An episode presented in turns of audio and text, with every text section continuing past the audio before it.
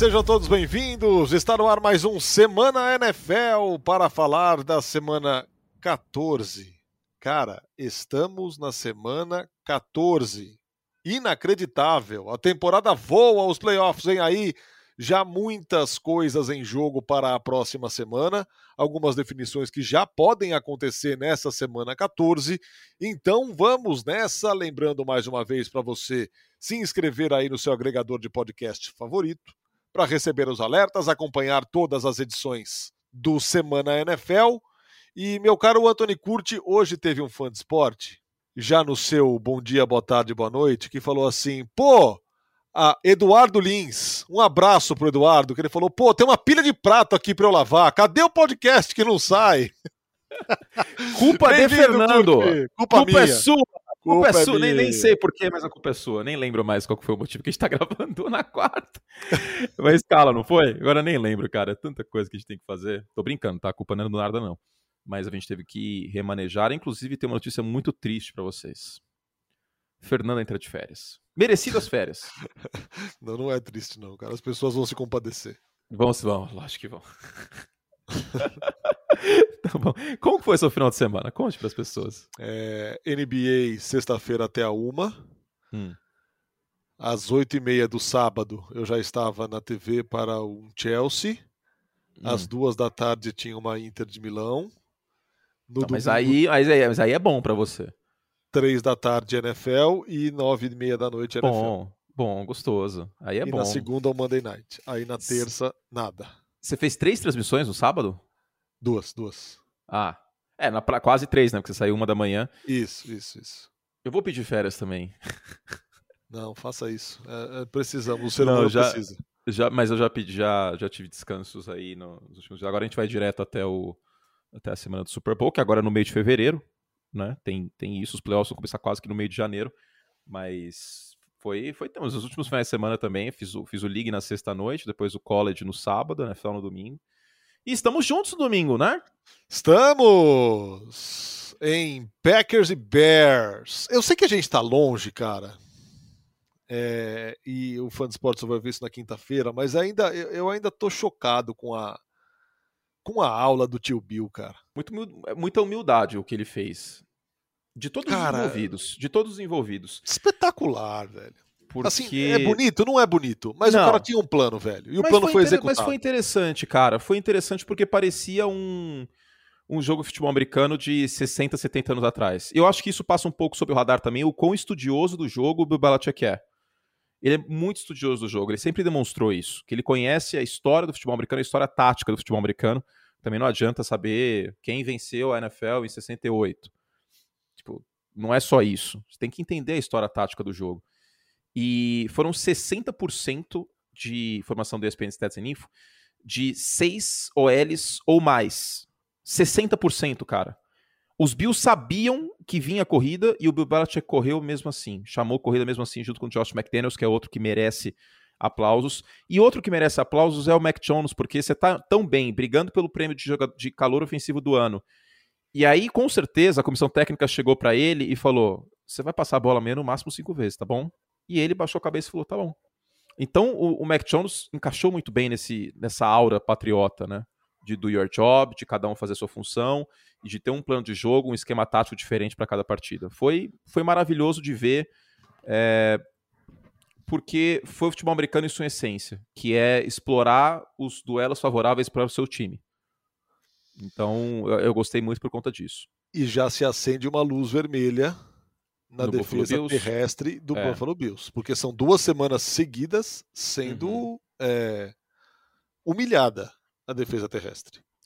É, não, seguida não, né? Porque contra o Saints foi. Ah, é, foi não, tá certo. Teve o Jonathan Taylor. Mas duas semanas série. em três. É, né? Duas em três, isso. Duas isso, em três, Jonathan né? Taylor foi na semana retrasada. É. Os Saints não passaram da, das 50 jardas quase contra os Bills. Isso, Mas isso. também teve o contexto que os Bills ficaram 24 a 0 no placar, então o New Orleans tinha que correr mais com a bola, que foi o Trevor Simeon que jogou, não Taysom Hill e tal.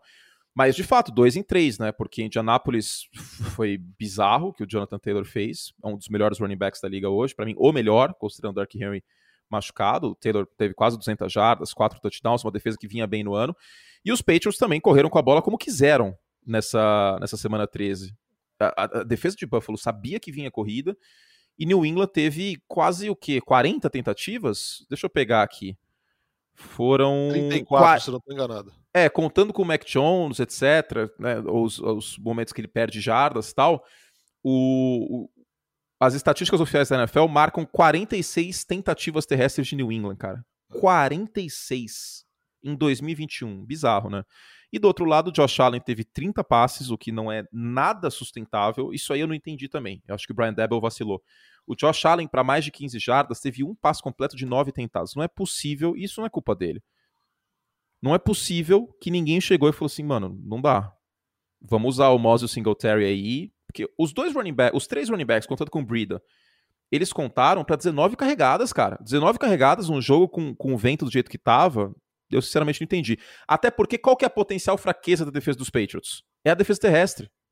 Então foi um plano de jogo bem sem pé em cabeça de Buffalo, que eu não gostei nada, viu? Muito bem, feito este pequeno parêntese, entremos na semana 14. Semana 14, tô chocado, cara. Reta final da temporada regular. Vamos começar com Raiders e Chiefs. Kansas City Chiefs que vem de uma vitória, mais uma vez, baseado em sua defesa, hum. na última partida contra o Denver Broncos. É... Tyreek Hill pouco apareceu, Travis Kelsey pouco apareceu, teve drop inclusive, e enfrentam um Raiders desmoralizado. É. É, derretendo semana a semana e que perdeu do Washington Football Team é, no chute final ali, no, na reta final do jogo, no Allegiant em casa na semana 13. Então, né, cara? Se fosse ano passado, daria até para dar uma chance real pro, pro Las Vegas Raiders.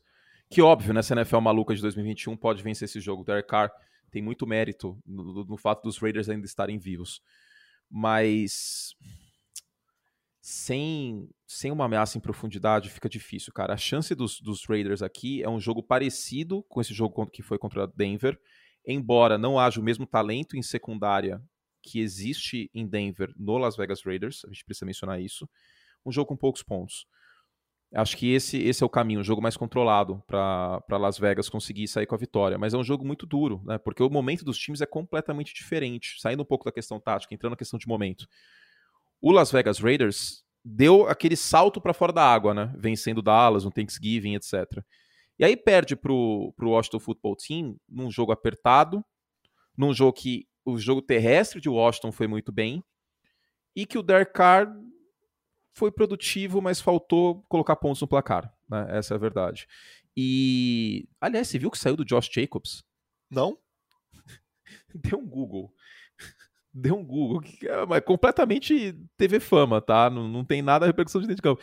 É que ele tem nove, fi oito filhos de oito mulheres diferentes. Ah, mas que gênio, velho. E o nono tá no caminho.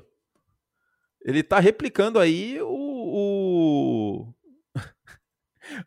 o Antônio Cromari. E também o MC Catra. mas isso mas não afeta nada dentro de campo. Velho. Caraca, meu. Meu nome é Josh, deve... meu sobrenome é Pensão. Cara, deve dar trabalho, hein? Pelo amor Rapaz, de Deus, você tá oito, louco, velho. Oito filhos deve dar muito trabalho. Eu não tenho nenhum, tenho só um gato, já dá trabalho. Imagina oito tá filhos. Tá louco. Ai, ai, o cara, ai. O cara tem uma ninhada, velho. uma ninhada. Mas é isso, eu não descartei totalmente os Raiders ainda, sendo muito sincero, mas não é um time que inspira confiança, né, cara? É um time que tá na classe média da NFL, mas eu não sei se tem o Tom Perro para dar um gás em dezembro. Cara, não tem nem, não tem nem o cozinheiro, cara. Então, mas é, eu fico triste, porque é um time que, que tem potencial, cara, que tem peças aqui e ali. E o Derek Carr faz uma temporada muito ok. Eu acho que o Derek Carr é um quarterback top 12, top 13 neste ano. Teve seus vacilos aqui e ali, ok. Mas tem umas derrotas de, de Las Vegas que faz a gente perder confiança no time, né? Tipo, aquela derrota para os Giants foi uma derrota que me fez perder muita confiança nos Raiders. É, essa derrota em Washington também, que é um time em ascensão, verdade seja dita, o Taylor Heineken vem sendo bastante é, consistente, mas é muito louco, porque Las Vegas vence Baltimore, Las Vegas vence Dallas, e aí se você for pegar os últimos um, dois, três, quatro, os últimos cinco jogos, os Raiders têm um quatro, cara, um quatro. Então fica difícil defender, fica difícil apostar. Acho que Kansas City é, tem um favoritismo muito grande aqui. E pode ser o jogo que o ataque desencante, né? Porque a defesa, a defesa arrumou. Impressionante, cara. É impressionante o que aconteceu com essa defesa. Defesa arrumou, cara. Defesa. Assim, defesa nem a secundária, e... que no ano passado tava dando tanto prejuízo, cara. Então. Agora tá dando muita brecha. O Charles que... tá muito bem, cara. A questão até é que a chegada do Melvin Ingram revolucionou essa defesa, é... cara. O cara, o cara é o, Porque o é uma peça, é uma, de, é uma peça do lugar né? certo. E aí o Chris é. Jones volta pro lado que ele tem que estar. Tá. E o Chris Jones tá voando baixo, cara. O que o Chris Jones tá jogando é sacanagem nos últimos três, quatro jogos. Três jogos, é. A defesa dos Chiefs, eu tinha um pé atrás num primeiro momento nessa, nessa recuperação, eu queria esperar, e tudo bem esperar, tá? Mas eu tinha um pé atrás porque pegou Daniel Jones e Jordan Love. Aí venceu os Raiders, esse jogo o ataque dos, dos Chiefs fluiu. Venceu os Cowboys, e, e essa vitória foi muito por conta da defesa, e agora vence Denver. Agora, o ataque, se você pegar 1, 2, 3, 4, 5, vamos somar os pontos por jogo: 22 pontos contra Denver, 19 pontos contra Dallas, 41 pontos contra os Raiders. Aí ajuda e ajuda bastante. 13 pontos contra os Packers, 20 pontos contra os Chiefs. Foram quantos jogos? 1, 2, 3, 4, 5. Divide por 5, 23 pontos por jogo. Cara, 23 pontos por jogo não é Patrick Mahomes, né? Não, e, e, vou dizer mais, e vou dizer mais. O Mahomes está numa em casa de terminar com um ou nenhum passe para touchdown, se não me engano, são quatro jogos. O time não faz 25 em casa, acho que faz cinco. É. Alguma e outra coisa, coisa assim. se, você corta esse jogo dos Raiders da lista, os Chiefs têm 18 pontos e meio por jogo nas últimas quatro partidas. E se você quiser sacanear mais, dá para colocar aquele jogo contra a Tennessee com três pontos. Então, existe uma narrativa, uma, uma, um otimismo em Kansas City, mas o ataque não está no nível que a gente esperava. Não está. E aí você, ah, mas por que vocês estão xingando, criticando, etc. Não, pelo contrário, é porque a nossa barra é muito mais alta. Porque quando você tem o Patrick Mahomes, que é um quarterback de elite, um quarterback talentoso, você tem o Tarek Hill, que é um cara veloz, um cara que produziu muitos últimos anos, e uma linha ofensiva que foi muito investida, você não espera 12, você não espera 20 pontos por jogo, você espera 25 para cima, pelo menos, pelo menos. Começa a conversa em 27 pontos. E não é o que está acontecendo. Não é o que está acontecendo. Então, me preocupa sim. É uma questão esquemática que a gente já falou algumas vezes, de não mandar blitz, jogar com cover 2, Mahomes não está produzindo tão bem fora do pocket, etc, etc. Mas é isso. Kansas City não é uma potência na Conferência Americana, pelo simples motivo que não há potências na Conferência Americana. É, a questão sobre o ataque é que os caras estão ali, né? Uma hora vai acontecer. Ex exato, sim. Existe o talento para um jogo explodir. A chance de explodir é muito grande, cara. É real, é real. É, não dá para descartar isso. Não dá para descartar. Os elementos ainda estão ali. Mas antes de começar os playoffs, seria muito, muito importante, interessante a gente ter uma demonstração assim de força de Kansas City, de preferência num jogo de horário nobre, né? E de preferência semana 15 no Thursday Night contra os Chargers porque a tendência é Kansas City vencer Las Vegas e os Chargers vencerem os Giants. E aí tem um Thursday Night na semana 15 que vale a liderança da divisão. E aí depois Kansas City tem Pittsburgh, Cincinnati e Denver, que são jogos difíceis. Denver não é uma baba, tá? Pittsburgh pode estar brigando por playoff. E os Chargers, nas três semanas finais, tem Houston, Denver e Las Vegas. É um calendário bem mais tranquilo. Tranquilo. A situação ainda, assim, tá melhor do que estava antes, mas não dá para descartar que os Chiefs percam é, essa divisão. E é, e é, muito jogo divisional junto, né? É. É. E esse Houston Texans aí no calendário para os Chargers é uma maravilha, né? É uma maravilha. É, é, uma dádiva. Giants, aliás, Giants e Texans, né? Assim, tem um outro lado, que senão parece que eu torço para os Chargers, né? Porque eu tenho que mencionar isso também, que os Chargers não são um time confiável. Essa defesa também é uma não. bagunça. Então não dá para cravar a vitória contra nenhum dos dois, viu? Nem contra os Texans mas a situação, a perspectiva é, é interessante para os Chargers. Lembrando que na semana 3, os Chargers venceram o Kansas City Chiefs, então tem 1-0 no confronto direto. Aí, meu querido Fernando, se empata a campanha, a vantagem de Los Angeles. É. Muito bem, e essa AFC, AFC Oeste é insana, né? Se Denver ganha o jogo de Kansas City na, na no Sunday Night, é, ia ter a liderança, ia ter a vantagem de um mando de campo se terminasse na semana passada. Que loucura, né, cara? que louco. É que Denver, Denver falta coordenador, falta quarterback. Não, Denver falta demais, cara. Falta demais. É, o, o Bridgewater, cara, o que me assustou nesse jogo, só rapidamente, é a quantidade de blitzes de defensive back que o Bridgewater simplesmente não conseguiu ler. E ele tá na liga desde 2014. E isso que me assustou, sabe? Tipo, não é, não é o tipo de coisa que eu espero de um quarterback experiente a esse ponto. Sétima temporada, né? Não. Oitava. 14, 15, 16, 17, 18, 19, 20, 21. Oito temporadas na liga. Você não lê uma blitz de defensive back. Aí é complicado. Seguimos com outro jogo das três da tarde, Dallas Cowboys e Washington Football Team. Washington Football Team. A gente fala, ah, perderam o Chase Young. Agora foi tudo para o vinagre. Que nada. O time está aí e estaria classificado aos playoffs hoje. Sim. Contra o Dallas Cowboys. É, que precisa voltar a ser aquele Dallas Cowboys.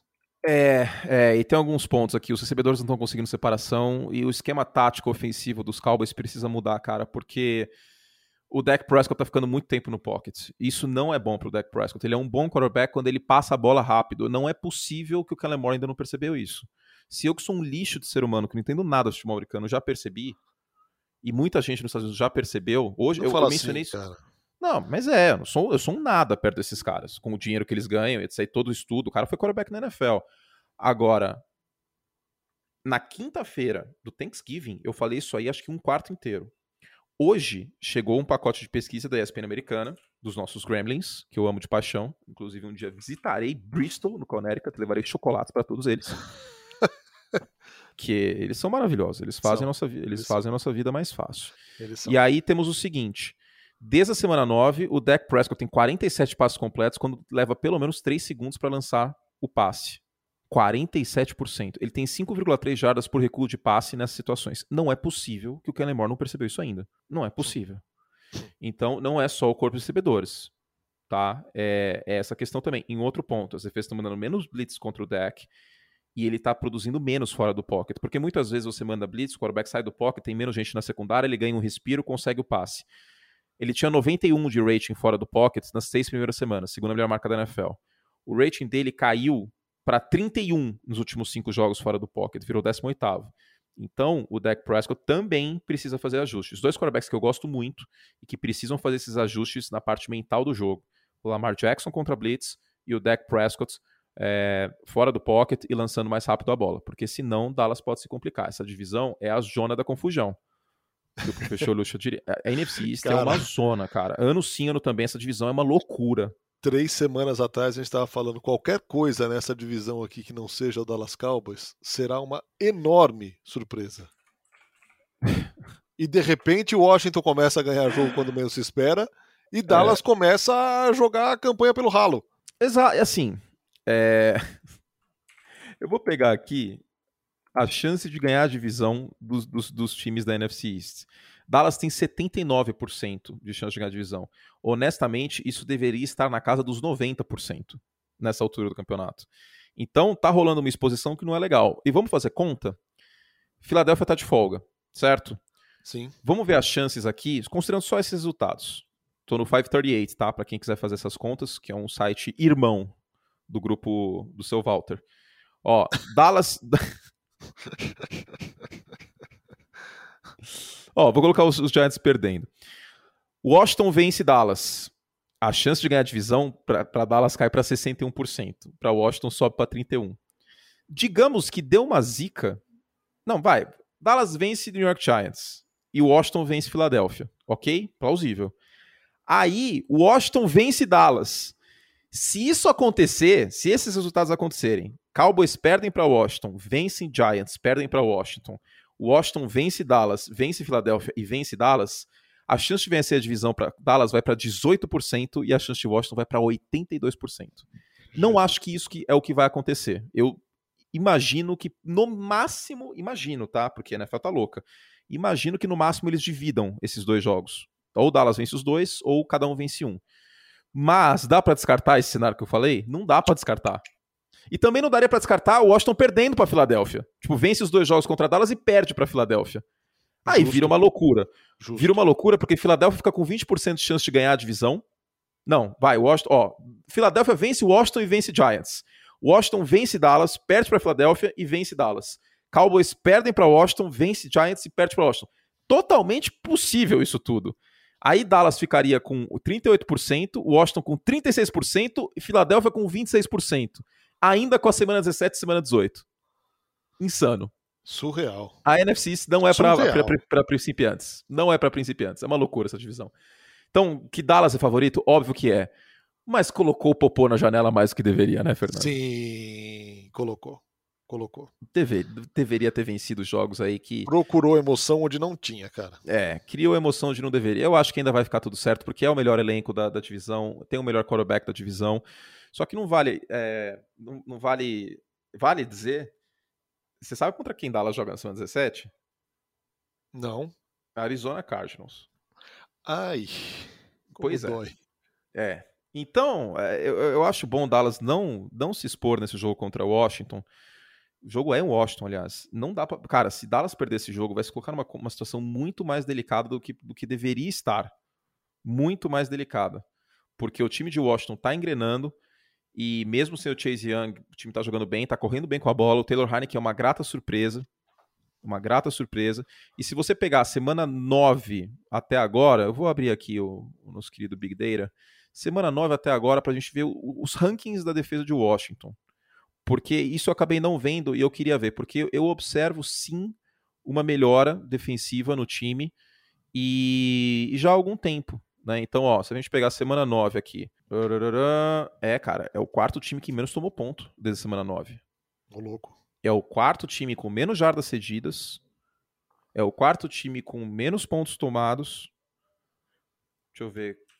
Contra os quarterbacks adversários. Isso semana 9 até agora. Ó, contra os quarterbacks é o nono em jardas por tentativa, é o quarto em interceptações. Deixa eu ver contra o jogo terrestre. A defesa de, de Washington está jogando no nível que a gente esperava que eles fossem jogar. Contra o jogo corrido, é, isso é uma fraqueza. 28 em jardas por carregada. Não é uma das cinco melhores defesas da liga, mas está jogando no nível melhor. E o Taylor Heineken está jogando bem. Então, é, olho em Washington. Mesmo que não seja para ganhar a divisão, eu acho que ainda pode ter uma chance real aí de, de buscar playoff, até porque calendário é dentro da divisão, né? Dallas, Filadélfia, Dallas, Filadélfia, Nova York. Vamos ver, vai ser, vai ser bem interessante. São quatro vitórias seguidas, lembrando. Foram quatro derrotas seguidas, semana de folga, quatro vitórias seguidas e esse time ganhou de Tampa Bay. Não vamos esquecer isso também. É, exato, exato. Ainda sobre Washington, é, o Logan Thomas fora da temporada, hein, meu? É Pô, esse cara tem uma história tão bonita, cara. Tão bonita. Ele é o Tim Tebow que deu certo. Porque ele era quarterback no college, virou Tyrant e deu certo. Demorou quatro anos para isso dar certo, tá? Mas é um cara que eu gostava muito por conta disso. É um bom tight end e aprendeu a posição na NFL. E pode ser um, fator aí também, né? E ainda tem o Terry McLaurin, o Gibson tá correndo bem com a bola, o Heineken tá jogando bem. Mas vamos ver o que vira. Seguimos, domingo 6 e 25 ESPN Star Plus, Buffalo Bills e Tampa Bay Buccaneers. Cara, esse jogo aqui na semana 4 semana 5, a gente falaria: Uau, que pauta jogo! Hoje eu já não sei se é tanto assim, cara.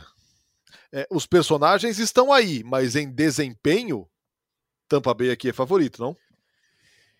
O que o torcedor do New England Patriots vai usar de camisa do Tom Brady nesse domingo não tá escrito, hein, Brasil? ah, aquele que queimou a camisa do, do, do Thomas ah, Eduardo agora tá arrependido pra cacete, cara. Os Patriots não jogam essa semana, eles folgam, né? Sim. Se Buffalo perde esse jogo, a chance de Buffalo vencer a divisão vai para 18%. E a dos Patriots vai para 81%. Neste momento, tá Patriots 76, Buffalo 24.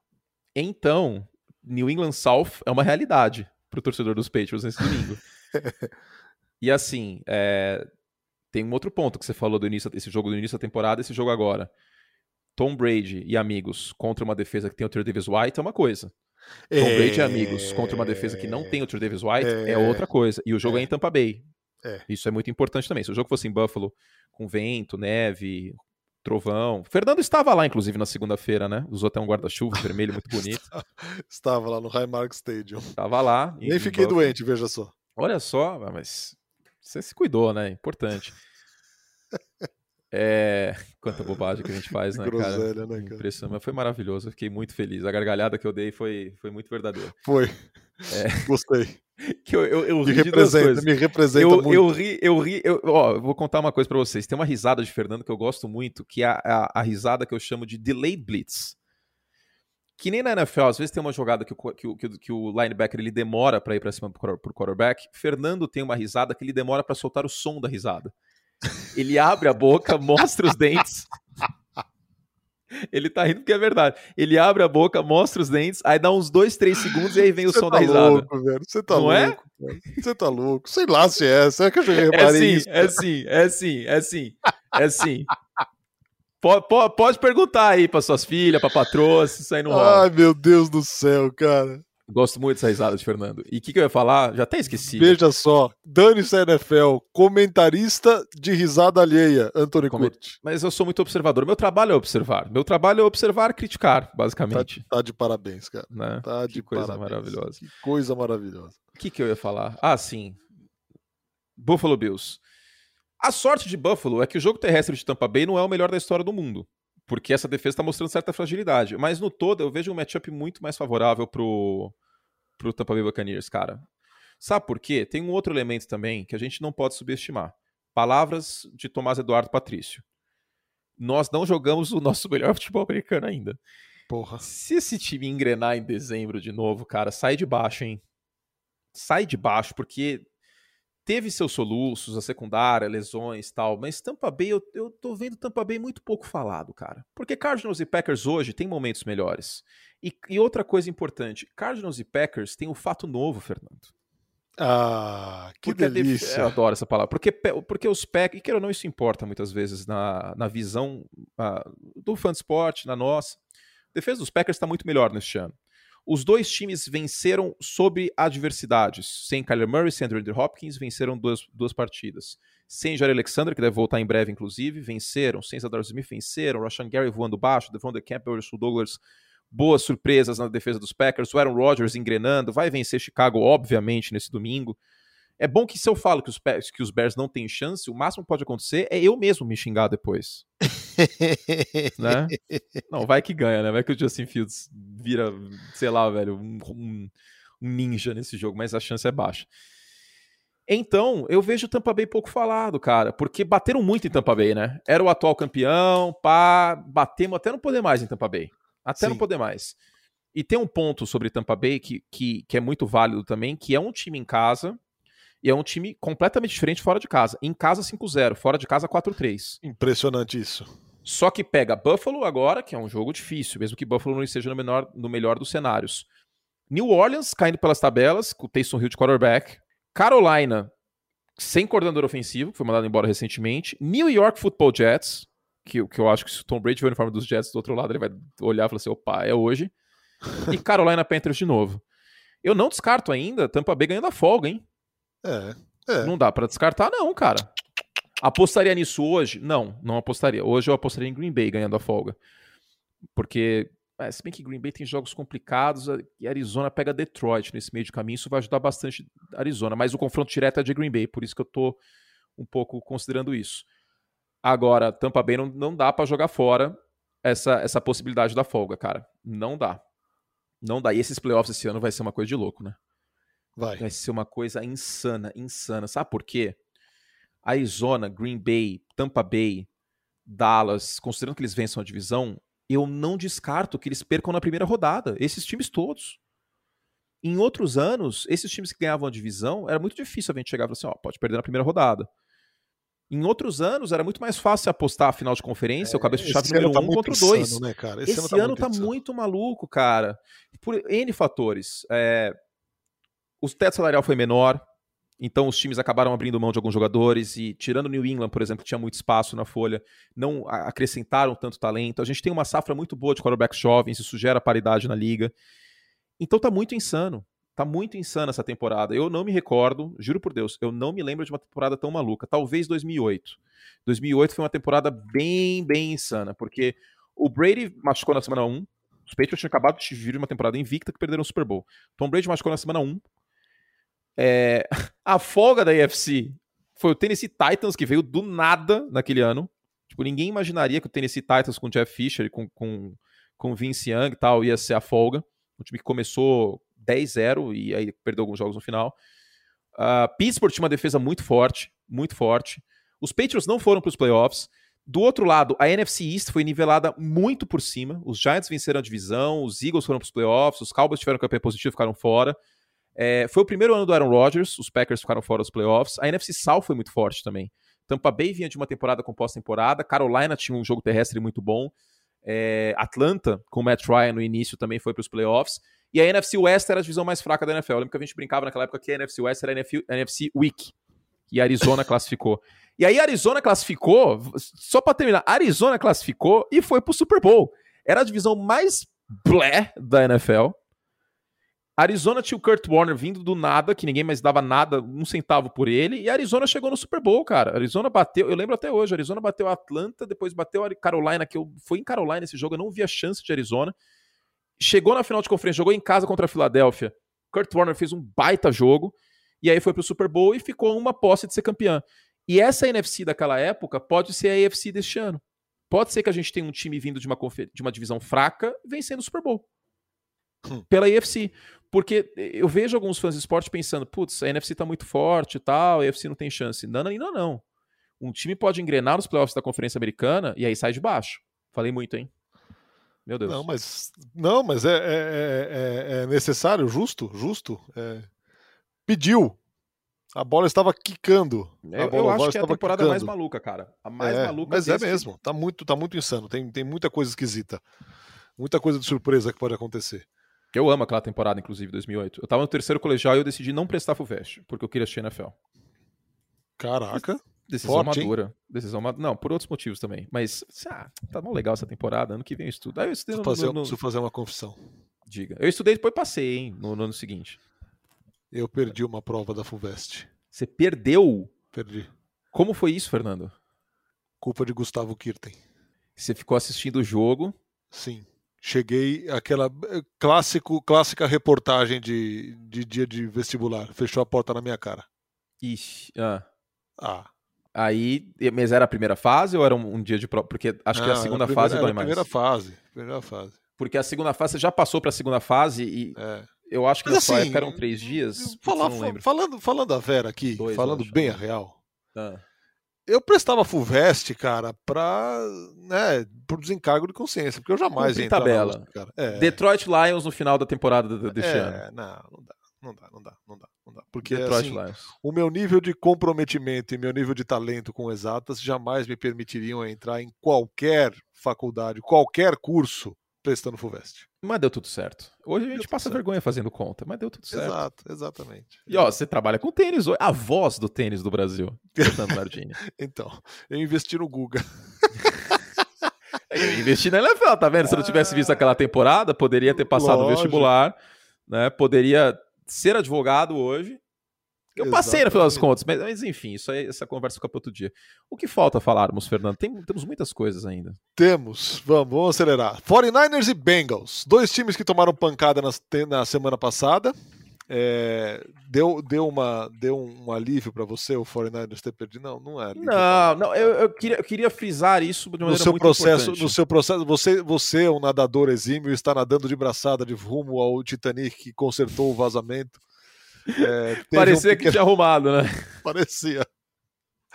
E do outro lado, o Cincinnati Bengals, que, cara, que uma defesa que estava jogando o que estava jogando de Cincinnati. Que reage no meio do jogo como reagiu e que de repente toma um caminhão de pontos de novo para perder dos Chargers. É, ficou 24 a 0 o jogo, né? Exato. É, cara, o, o, Joe Burrow não, não aparece no relatório de machucados dos, dos Bengals, hein? Ou não? Ah, não, não apareceu ainda, desculpa. Bem que eu achei estranho. A gente tá gravando na quarta noite, que é bom por causa disso, né? Às vezes os times soltam o relatório de machucados. Eu ainda não vi nada, nenhuma informação sobre, sobre isso do Burrow. Fui dar uma olhada aqui nos insiders também, Adam Schefter, é, Ian Rapoport e tal, não, não tem nada. É, Vamos ver, porque isso é um fator para lá de importante. A defesa dos Bengals é boa contra o jogo terrestre e São Francisco engatou três vitórias correndo bem com a bola, não correu bem com a bola contra Seattle e foi um fator sim, porque você coloca a bola, a bola na mão do Jimmy Garoppolo é jogar um dado na mesa.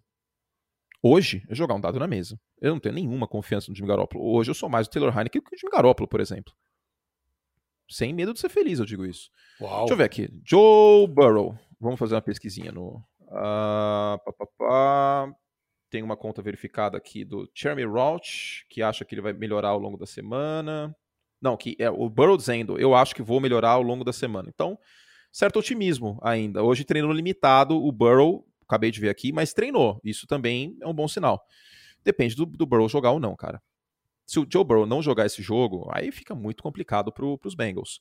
Agora, se o Burrow jogar, é uma chance. É uma chance. E hoje, pelo, por, por esses matchups, pelo fato da defesa de Cincinnati ser boa contra o jogo terrestre, hoje eu aposto em Cincinnati vencendo esse jogo. Mas é por pouco, tá? Vai ser uma partida disputada. Jogo das 6h25 na ESPN 2. Ah, chegamos ao Sunday Night Football. Bears e Packers. Justin Fields de volta. Packers recebendo boas notícias vindas da sua secundária que segurou muito a onda sem o Jerry Alexander. Ele está de volta aos treinos. Exato. Então tem o Russell Douglas jogando bem, tem o Eric Stokes que é calor, mas teve bons flashes, e agora o Virgil Alexander, que saudável é um dos melhores cornerbacks da liga. Então, uma péssima notícia pro, pro Justin Fields, né? Péssima, que vai pro jogo.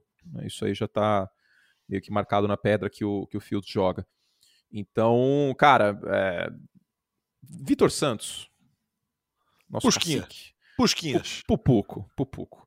Que é o nosso boss, pediu para mim hoje, ó, eu vou ler, vou ler o vou ler o nosso zap. Toninho, separa uma jogada de bye, que a gente vai fazer o chroma curte. E manda chaves depois do jogo pro abre. Aí eu respondi: "Mando hoje". Eu confesso que eu estou tipo em posição fetal, deitado no chão, de um lado pro outro, pensando como eu vou separar chaves para vitória do Chicago Bears para essa partida. que tarefa, hein? Cara, eu não sei o que Chicago pode fazer, sem fugir muito do óbvio, assim. Sabe por quê? Vai parecer muito óbvio as chaves da partida que a gente vai conversar sobre no Abre. Porque quando um time é tão favorito e tão melhor no elenco do que o outro, o que, que a gente tem que pensar? O óbvio. Os Bears têm que forçar turnover, tem que vencer essa batalha. Eu sei que é muito óbvio isso, mas é a realidade. Os Bears têm que forçar a batalha do turnover positiva, pelo menos mais dois. Tem que ir bem na red zone. E tem que pressionar o Aaron Rodgers. Só que é muito difícil essas três coisas acontecerem. Porque os Bears têm um quarterback calouro, com o Jerry Alexander voltando, os, Bear, os, Packers estão sendo muito bem treinados no lado defensivo da bola, o Joe Barry faz um trabalho incrível. O, o Justin Fields está sem jogar um tempo. Tem várias lesões importantes nos Bears, então é, eu acho difícil Chicago ganhar essa partida, cara. Eu acho difícil. Inclusive, eu também não vejo por Um beijo para quem fez essa escala. Um beijo. Eu amo muito quem fez essa escala. Vocês é, moram no meu coração. O Kellen Mack não joga, tá machucado, tá na IR. Nossa senhora, tem isso também. Então, assim, é, é complicado, cara. Esse time dos Bears é, tem talento em algumas posições pontuais, mas é uma campanha que é muito justa. Muito, muito, muito justa, tá? Esse esse 4-8 é muito justo. A esperança de Chicago é o Robert Quinn ter um jogo muito bom, e ele está bem nessa temporada, diga-se, isso precisa ser frisado o Justin Fields cuidar bem da bola e conseguir passar a bola bem em profundidade. Mas são todas coisas muito difíceis de acontecer, porque o momento dos times é diferente daquele momento que as equipes tinham na semana 6. No primeiro tempo ainda havia uma perspectiva para os Bears ganharem o jogo. Agora já está bem, bem mais complicado. Então é isso. Semana 14, Bears e Packers no Sunday Nights. O jogo. Ah, e outra coisa, Fernando. O jogo é em Green Bay. Sim por mais que o Justin Fields esteja evoluindo tal, ainda é um quarterback calor, fora de casa, contra os Packers, Aaron Rodgers. Eu não duvido que o Aaron Rodgers fale de novo que ele é dono dos Bears, porque não é, é nenhuma mentira. É uma carga brutal. É uma carga brutal. É muito difícil. Mas por outro lado, os Bears podem entrar com a alma leve. O Matt Nagy pode entrar nesse jogo com a alma leve. Tipo, o Matt Nagy sabe que ele vai cair. Pode ser, pode não ser agora, mas vai ser em breve. Matt Nagy, hein, velho? O, o, Justin Fields pode entrar mais leve, entendeu? E pode cair um raio. E, o melhor momento e... do Matt Nagy na temporada foi, ser, foi ele ter dito num numa volta de intervalo que os jogadores têm que respeitar a bola. Respeita a bola, porra! Ai, meu Deus do céu, cara. Até quando que isso que vai, figura, vai né, minha vida? Que figura. Sabe qual é o pior? Tem muita gente que me pergunta, curte, quem que você quer de coordenador ofensivo nos Bears e tal? Eu não sei, Fernando. Eu não sei, cara. Não sei. O Brian Debo, coordenador ofensivo do, dos Bills, fez um bom trabalho ano passado, mas. Sei lá, ele tem um histórico de ter ajudado a lapidar o Josh Allen que é muito positivo. Mas este ano não é um dos melhores coordenadores.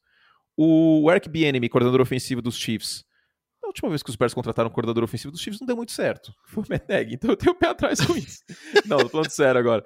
O ataque dos Chiefs também não tá aquela maravilha, né? Pra credenciar ah, mas o jogou três anos em altíssimo nível, né, meu? Mas jogou, é. Então, mas é isso que eu tô falando. Não tem uma unanimidade, sabe? Sabe quem eu pensaria com carinho? O Byron Leftwich. Ó, oh, eu tenho uma sugestão para você. Que é o tá coordenador no... ofensivo do, dos Bucks. Diga. Tá no mercado brilhantemente ofensiva. Não, não, não. Se o Adam Gaze, juro por Deus, se o Adam Gaze for contratado pelo Chicago Bears, eu não vou mais torcer para os Bears. Eu vou pintar a minha tatuagem, que é a manga da camisa dos Bears, como a manga da camisa dos Steelers, e eu vou começar a torcer para os Steelers. tô falando muito. Tô, gente, eu tô falando muito sério. Acho que eu nunca falei tão sério nesse podcast. Se o Adam Gaze for head coach dos Bears, eu não vou mais torcer pro time. E ninguém vai poder me julgar, porque não, não seria justo comigo, depois de tudo que eu passei, eu ter que passar por isso. Eu já tô, cara, eu topei, acreditei no Mark Trestman, vindo da Canadian Football League, que o Mark Trestman foi mais ou menos o Ted Lasso, né? Você viu essa série já? Boa série, inclusive. Não um vi. técnico de futebol, de futebol americano que é contratado para a Premier League. Eles contrataram um cara que era da Canadian Football League achando que era super certo. E deu muito errado. Era uma chuva de passing screen, putz, era um terror. Aí depois veio o Matt Nagy e eu tinha uma expectativa muito boa do Matt Nagy, cara. Muito, muito, muito, muito boa. Aí flopou. Então eu só não quero passar raiva, velho. Só acertem, por favor. Pelo amor de Deus. Eu, eu mereço. Eu, juro por Deus, cara, eu mereço. Eu mereço. São 20 anos, quase, passando raiva todo domingo, cara. Eu não tenho mais forças. Eu não tenho, Fernando, eu não tenho mais força para assistir e ter esperança. Quem foi lá draftou, draftou Justin Fields. E pô, isso dá esperança, mas com o Matt Nagy a coisa não vai andar, velho. Não, não vai, não vai. Não vai andar. E sabe qual é o pior? Ele voltou a chamar o ataque. Ele voltou a chamar o ataque. Isso me deixa muito preocupado. Muito preocupado. E eu não aguento mais. Cara, eu vou, eu vou torcer pros Patriots. Até o fim da temporada eu trouxe pros Patriots, tá? Eu trouxe pros Patriots e pros Buccaneers. E se vocês quiserem me xingar, problema é de vocês. Ah, vira casaca. Ah, tor... azar de vocês, velho. Eu vou estar tá sorrindo, feliz, contente, torcendo pro Tom Brady, porque eu mereço um pouco de alegria na minha vida. Ano que vem a gente volta a conversar, eu volto a ser trouxa, torcer pros Bears, acreditar que vai a algum lugar. Eu não fiz terapia essa semana, então esse momento foi minha terapia. É, fico feliz em estar ajudando de alguma forma. Obrigado. O fã de esporte também se, se compadece. Ah, as pessoas devem estar dando risada, né? E fazia tempo que eu não pistolava, né? E você vê que é uma pistolada que não é de raiva. É uma pistolada. Não, é, é triste, é ressentido. É, é ressentido. É do fundo é, da alma. É, e é um pouco resignado, assim, sabe? Meio que tipo, quase jogando a toalha. Porque. Esses dias eu entrei no, no Reddit dos Bears Aí tinha um cara falou assim: Ah, eu moro na Inglaterra, tô pensando em torcer para Chicago tal. Tem um... Por que, que vocês torcem para Chicago? Tem algum motivo? Aí tem uma resposta. Vou traduzir. Não há nenhum motivo lógico para, supor... para apoiar esse time, time entre aspas, a não ser que você more e tenha nascido em Chicago ou seu animal favorito seja um urso. Tá certo, tá muito certo. Por que, que uma pessoa começa a acompanhar a NFL agora vai torcer pros Bears? Não, não façam isso. Nenhum. Eu teve um cara uma vez curte, comecei a torcer pros Bears por causa de você. Eu olhei e falei assim: por que, que você fez isso? por que você fez isso com a sua vida, cara? Esse time faz mal para mim. Faz mal, Fernando. Inferno, cara. Pior que não dá mais pra mudar, velho. Esse é o pior, porque a esposa, a namorada, Bem que agora eu não, não posso mais mudar, mas eu tô muito apaixonado pela ali. Mas isso aí dá para mudar. As pessoas têm mais. Agora, time não dá, né, mano? Pô, eu tô muito bravo, cara. Sabe que seria bom se fosse que nem Fórmula 1? Porque quando eu era criança, eu torcia pro Hackney. O Senna já tinha falecido, infelizmente. Aí depois pro Raikkonen. Aí depois pro Hamilton. Aí quando o Hamilton aposentar, eu vou pensar o que eu vou fazer. Entendeu? Tipo, sei lá, talvez torcer pro, pro Lando Norris e tal. Os Bears não vão acabar. Infelizmente. Você viu o que eu postei no Twitter ontem? Não. O Hotel Maxud Plaza fechou aqui em São Paulo. Fechou. Triste. Um hotel que era muito glamour nos anos sim, 80, anos 90. já que há algum tempo é decadência vai ah, ah, sim, sim. Margaret. Thatcher se, se, Exato. se hospedou lá. É, Frank Sinatra, enfim. Sim. Primeira cinco estrelas de São Paulo. Exato, exato. E fica ali uma, uma região nobre de São Paulo, coladinho sim. na Paulista, perto de metrô, perto de um monte de coisa e tal. E é um prédio muito bonito, inclusive. Tem elevador panorâmico. É, ele é um prédio imponente. Você passa ali do lado, você ele, é muito bonito o, o, o lugar. E em 1986, se você quisesse ver o Super Bowl em São Paulo, você tinha que ir no Maxud Plaza. Era o único lugar que passava. Lá ou na American Society. Mas aí, se você não for americano, acho que você não entrava. O hotel fechou. A última. Olha isso. 87 foi a última vez que os Bears chegaram no Super Bowl, temporada 85. Desde então, o hotel, que era o único lugar que passava, fechou e os Bears não ganharam o Super Bowl. e aí, as pessoas ficavam respondendo meu tweet, pô, os Bears podiam fechar também, né? Achando o quê? Que estavam me ofendendo, achando que estavam me deixando bravo. Não, eu concordo. Seria bom. Seria bom. Por que, que, por que, que os Cardinals não voltam para Chicago? Chicago Cardinals. Eu mudaria de time. Eu acho que as pessoas não ficariam bravas comigo se eu fizesse isso. Pronto, tirei tudo que dá, tá dentro de mim, cara. Até o hotel fechou e o, o time continua essa desgraça. Muito bem. Dito isso, vamos para outro jogo que em outro momento teria sido mais legal. Rams e Cardinals, Monday Night Football. É, poderia. É... Se os times estivessem com a mesma campanha, por exemplo, seria, nossa, puxel, é, mas... como diria o Pofechou. É, o que, que é da vida o, o, Los Angeles Rams, hein, meu? Mas, ó, posso dizer, essa vitória contra os Jaguars foi positiva. Você, ah, curte, mas pelo amor de Deus, né? Ganhar dos Não Jaguars. fez mais do que obrigação. Mas Obrigado o Buffalo Bills perdeu para os Jaguars. E sabe quem foi muito bem nesse jogo? Quem? Dois. Um, Sonny Michel, jogo terrestre de Los Angeles. Finalmente, que isso aí tava faltando. Foram muitas carregadas o jogo terrestre. E o Cooper Cup voltou a jogar como no início da temporada. Então são duas coisas que mostram um lampejo para Los Angeles Rams. Mostram um lampejo. E o histórico, neste ano a Arizona venceu, mas o histórico era dos Rams sempre dominando o, o, o Cliff Kingsbury e o Arizona Cardinals. Então eu não descarto a vitória dos Rams aqui, não, cara.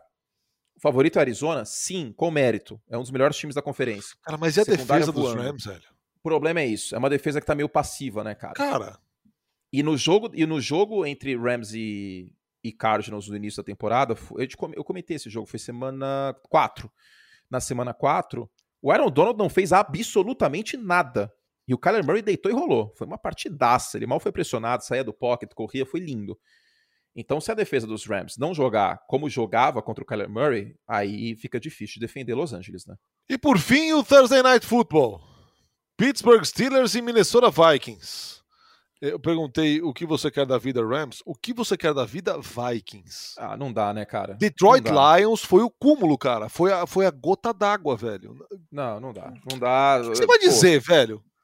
Ah, é o Mike Zimmer, né, cara? O Kirk Cousins, coitado, vai ser o que vai ficar com a culpa. Mas é o Mike Zimmer. É o Mike Zimmer. Gente, em jogos de uma posse nessa temporada, eu já falei isso aí algumas vezes, não é a primeira vez que eu falo isso em jogos de uma posse em 2021, só este ano, a gente está na semana 13, já é um espaço mostral relevante. O Minnesota Vikings é uma desgraça, é uma tragédia. 4-7 em jogos de uma posse. São 11 jogos que foram decididos por uma posse dos 12 de Minnesota. E eles perderam 7. Inacreditável. E sabe quantas derrotas Minnesota tem? 7. então, é, é culpa do Kirk Cousins isso? O Kirk Cousins está tendo a melhor temporada dele com o Minnesota. Culpa não é do Kirk Cousins. Gente, como que você perde na última bola contra o Detroit? Times que querem ir pra pós-temporada não perdem esse, jo esse jogo em, isso, em dezembro. Você acha que o Aaron Rodgers do Green Bay Packers e o Matt LaFleur iam perder esse jogo? Jamais. Então, o ciclo do Mike Zimmer está fechando. Eu, eu, eu acho virtualmente impossível, eu pinto meu cabelo de roxo se o Minnesota Vikings chegar num Super Bowl com o Mike Zimmer de treinador. Não dá. Não, não, não dá. Não, ele está vivendo, ele está vivendo de 2017. A última vez que essa defesa foi dominante e que o Mike Zimmer fez um bom trabalho foi em 2017. Isso faz quatro anos. Faz quatro anos, cara. É muito tempo. É muito tempo. Pete Carroll e Mike Zimmer são dois treinadores que precisam cair pro bem dos seus times. São relacionamentos tóxicos com as equipes. Porque eles fizeram coisas boas no passado, mas não é a mesma coisa. O Kyle Shanahan não cair no final do ano se não for para os playoffs, eu super entendo. Porque você tem o Trey Lance, o Trey Lance vai ser o quarterback do time no ano que vem, e aí seria disruptivo trazer outro treinador. Eu super entendo. Agora, o Pete Carroll e o Mike Zimmer, principalmente o Mike Zimmer, não tem motivo para voltar. Porque com o calendário que Minnesota tem, desculpa, mas são, são algumas derrotas aqui que, pelo amor de Deus, se deve perder na quinta-feira também. Para completar a tragédia, o Dalvin Cook é questionável, com lesão no ombro. O Adam Thielen também está é, é machucado, não joga com lesão no tornozelo. O Christian Darrison, que é o left tackle, tá fora também. Semana curta, jogando contra uma excelente defesa do Pittsburgh Steelers, com o TJ Watt brigando para ser defensor do ano. É a cara da tragédia esse jogo. De que adianta ganhar de Green Bay para depois acontecer isso? Lembrando que contra Detroit mais cedo na temporada eles passaram sufoco também. O jogo foi 19 a 17 na semana 5. Não dá para acreditar nesse time de Minnesota. Desculpa o torcedor dos Vikings, mas não dá para acreditar. Eu bati não, muito cara, Minnesota essa, nesse ano. Não é porque eu odeio o Minnesota. Não. Ah, tu curto pros Bears, ele odeia. Não, cara, é porque, pô, esse time merece mais. Com Justin não, Jefferson, essa, Adam essa, de, essa de Detroit foi demais pra cabeça, velho. Não dá, cara. É, é triste. É triste, porque é um time com potencial e esse potencial foi pra lata do lixo, pra lata do lixo nessa sequência. Ganhou de Green Bay, mostrou que tem vigor, Aí depois perde para São Francisco, jogo normal perder para São Francisco. Agora perder para Detroit na última bola, tomando 29 pontos, desculpa, mas não dá. Não dá. E você pega as vitórias de, de Minnesota, Seattle, Detroit, Carolina. Não são vitórias fortes antes daquela sequência Chargers e Green Bay. Aí venceu os Chargers, pá. Terceira descida, defesa de Los Angeles também é uma bagunça. Venceu o Green Bay, pá. Agora vai. Agora vai. Porque a gente olhava assim, bom, os caras perderam muitos jogos por uma posse e tal. E aí é isso aí perde para Detroit desse jeito. Agora, hoje, dá para garantir que Minnesota vence os dois jogos contra os Bears? Não dá. Mesmo os Bears sendo um time pior. Dá para garantir que Los Angeles, é, que Minnesota vença Los Angeles e Green Bay, semana 16 e 17? Uh -uh. Também não dá. Hoje, para mim, os Rams e os Packers vencem esse jogo. Então, é uma situação muito, muito delicada. É, para mim, é fim de ciclo. A defesa tem várias peças que estão ficando com uma idade avançada. Eu discordei muito da renovação do, do Trey Harrison no início da temporada tá? É, as vésperas da temporada, inclusive. Então tem muita coisa para arrumar em Minnesota. E eu acho que precisa começar um ciclo novo, tá? Porque o Kirk Cousins não é o culpado. Ele passou das 300 jardas esse jogo. Não ter o Dalvin Cook não foi isso. O Madison teve quase 100 jardas corridas. É mais do que óbvio que a defesa é o problema. E se o Mike Zimmer, que era coordenador defensivo, é o problema, aí fica difícil, né? Aí fica é, difícil de defender. Não ajuda. Muito bem, hein? É, por fim, você, este homem que hoje fez uma breve sessão de terapia. Sim, aliás, Anthony disse, Harris. Eu falei Harrison, desculpa, Harris. Que já se disse muito apaixonado pela sua senhora. Onde será? Já definiu a comemoração do aniversário de namoro? Estou entre dois. Estou Está entre, entre dois. dois. Obviamente, dois restaurantes italianos. Um homem romântico. Eu sou. Eu sou um homem romântico. Toca Lulu. Talvez eu, eu seja o último romântico. eu sou. É importante, Fernando. É importante. Os litorais desse Manter a chama acesa. Atlântico. Estamos terminando mais um Semana NFL e vale dizer aqui que o fã de esportes que tem curiosidade de ver como funcionam as coisas no Star Plus hum. terá o direito esse fim de semana, de 10 a 12 de dezembro, sinal aberto do Star Plus no espn.com.br você tem as informações, no starplus.com você faz a sua inscrição, acompanha dia 10, 11 e 12, cheio de atração legal para acompanhar. Entre as atrações, os jogos da NFL que estarão com transmissão na ESPN e apenas esse. Os jogos na ESPN 2 e no Fox Sports não vão para o Star Plus, mas todas as outras atrações dos canais ESPN à disposição no Star Plus com sinal aberto de 10 a 12 de dezembro. Basta ir lá, se inscrever e aproveitar. Certo? É isso, é isso meu Brasil. Se inscrevam aí, inscrevam-se também nos agregadores de podcast para quando sair o Semana NFL, vocês são avisados, tá bom? Até domingo vai ser uma delícia, hein? Nossa, ah, estaremos juntos, hein? Estaremos juntos. É eu que estarei... eu já soltei tudo, tudo que meu amigo Torce pros Bears queria falar, ele já falou hoje, entendeu? Então ele vai, ele vai pro jogo mais leve, é, absolutamente profissional. Sei. Sei. Por que, que fazem isso comigo, hein, cara? Já falei, os caras os cara não gostam de você, não. Meu. Pô, cara, tem dois Packers. As pessoas devem achar isso mesmo, porque tem dois Packers e Bears no ano. Eu vou comentar os dois, cara. É tudo, é tudo, tudo ceninha que os caras gostam. E você sabe que não importa o horário do jogo, né? Packers e Bears, se for sábado, 3 horas da manhã, curte na escala. Se for Monday Night Football, curte na escala. Quarta-feira, que nem ano passado, quarta-feira, 8 da noite, curte na escala. Não importa o horário. Packers e Bears tá lá, no meu contrato já. O adicional de insalubridade também, por, por causa disso, tá? Seria bom. Em fevereiro, em fevereiro eu, vou, eu, vou, eu vou propor isso aí. Um adicionalzinho de insalubridade pra você comentar Packers e Bears. É, é uma boa ideia? Não, É, Bears e qualquer coisa, né, cara? Porque tá, tá difícil. Bears e qualquer coisa, com certeza. Bears e qualquer coisa. Me faz mal, mas tudo bem, né? A gente entra no personagem, faz o método Stanislavski, te entra no, no personagem, tipo, que não é o amigo que torce pros Bears. Porque agora eu vou falar sério. Gente, é difícil, mas eu juro que não influencia na hora que eu tô comentando o jogo. Tirando quando era o Trubisky, porque aí eu não conseguia mesmo. Mas eu acho que eu fiz um bom trabalho neste ano. E confia em mim. Eu vou fazer, eu vou fazer que nem propaganda política. Você me conhece, você sabe da minha obra. Cara, eu vou falar uma coisa. O, o desserviço que presta o Matt Neg, cara, é algo. Não, lógico que não. Que já Os- não é maior que Trubisky? Não, plano de saúde em São Paulo vai ganhar um dinheiro nos anos futuros aí com as doenças que eu vou ter de, de, de cabeça por causa de- desse, desse período do Matt Neg. 2017 a 2000 e... Cara, eu tô com cabelo... Eu tô, Nardinho, eu tenho 30 anos, eu tenho mais cabelo branco que você já. Isso é porque 10 anos mais novo, não mais velho que eu. Não, não tem, não, não tem. Não. Pô, cara, todo dia eu encontro um cabelo branco diferente, eu tô começando a dar nome pra eles. Um é o True, o outro é o Mitch, o outro é o Matt. Tô começando a dar, juro, eu tô começando a dar nome pra eles. Assim, olha só, mais um novo, seja bem-vindo, True. Ah, Vamos embora! Vamos embora. Semana que vem tem mais Semana NFL. Aquele abraço, beijo nas crianças e semana 14. Vamos aproveitar, minha gente, que tá acabando esse negócio. Tchau!